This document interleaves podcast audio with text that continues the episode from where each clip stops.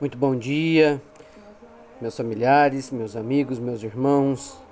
A paz do Senhor Jesus esteja com todos vocês. Iniciamos a nossa manhã, o nosso dia, com a oração que Deus Pai nos ensinou. Pai nosso que estais no céu, santificado seja o vosso nome, venha a nós o vosso reino. Seja feita a vossa vontade, assim na terra como no céu. O pão nosso de cada dia nos dai hoje, perdoai as nossas ofensas, assim como nós perdoamos a quem nos tem ofendido, e não nos deixeis cair em tentação, mas livrai-nos de todo mal. Amém. Porque teu é o poder, o reino e a glória para todos sempre. Louvado seja nosso Senhor Jesus Cristo, para sempre seja louvado. Meus irmãos, hoje a nossa reflexão está no livro dos Salmos, no capítulo 42, versículos 5 e 6. O versículo 5 diz assim: Quando penso no passado, sinto dor no coração.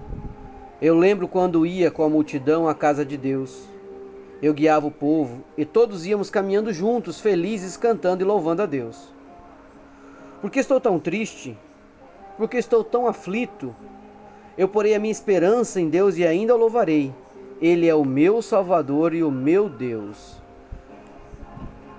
Meus irmãos, é, é impressionante como a palavra pode e nos toca, na verdade, não é nem que ela pode nos tocar, como ela nos toca e como ela nos traz reflexão é, do que a gente já viveu e do que a gente vive dentro da nossa realidade no dia a dia. Aqui quando fala, quando penso no passado, sinto dor no coração. Eu lembro quando ia com a multidão à casa de Deus, eu guiava o povo e todos caminhávamos juntos, felizes, cantando e louvando a Deus. Eu agora, eu Luiz falando, e aí eu quero que o irmão que esteja me ouvindo vá lá no seu pensamento, é, na sua memória e busque isso. Sinto falta, meus irmãos, em, principalmente nesse, nessa vivência que a gente está tendo de pandemia, de estar diante de Deus na sua casa, louvando, agradecendo e buscando me energizar diante de Deus. Eu fui criado participando dos eventos na igreja, dos grupos de jovem, e, e é algo que é, me toca assim profundamente lembrar de quanto isso fazia diferença na minha vida. O quanto estar perto de Deus me trazia alegria. Aí a gente entra para um outro momento de reflexão. Por que, que eu estou tão triste? Por que, que eu estou tão aflito? Eu porei a minha esperança em Deus e ainda o louvarei. Ele é o meu Salvador e o meu Deus. Aí neste momento eu também com aquilo que, que é o meu sentimento, que aqui estou compartilhando com vocês, por tudo que a gente tem passado, por todas as situações, que daí não, não vamos nem colocar aqui como situações de dificuldade, mas essas situações impostas por todo o processo ao qual estamos vivendo, em muitos momentos eu me, de, me deparo comigo triste, eu me sinto aflito, Nesse momento eu me volto a Deus e volto a minha esperança a Deus.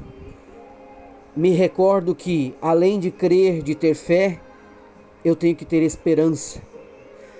Eu tenho que me encher de esperança e voltar voltar-se para Deus e pedir para que Ele abençoe, que Ele guarde e que Ele me fortifique para continuar a caminhada que Ele deu para mim nesta vida.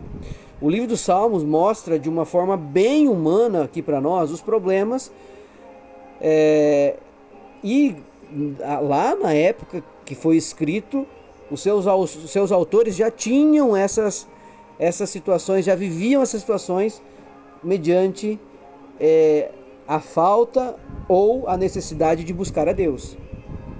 Então, às vezes eles estão animados, outras vezes deprimidos, outras vezes cantando, outras vezes chorando. Na lei e nos profetas, Deus está falando conosco no livro dos Salmos. E nós temos que falar com Deus através do livro dos Salmos, nas nossas orações.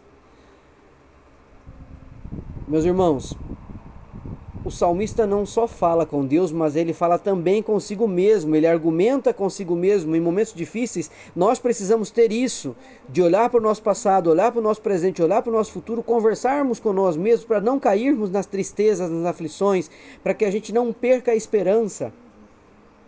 Então, em momentos difíceis, nós precisamos ter o controle sobre nós mesmos, mas sempre voltados a Deus.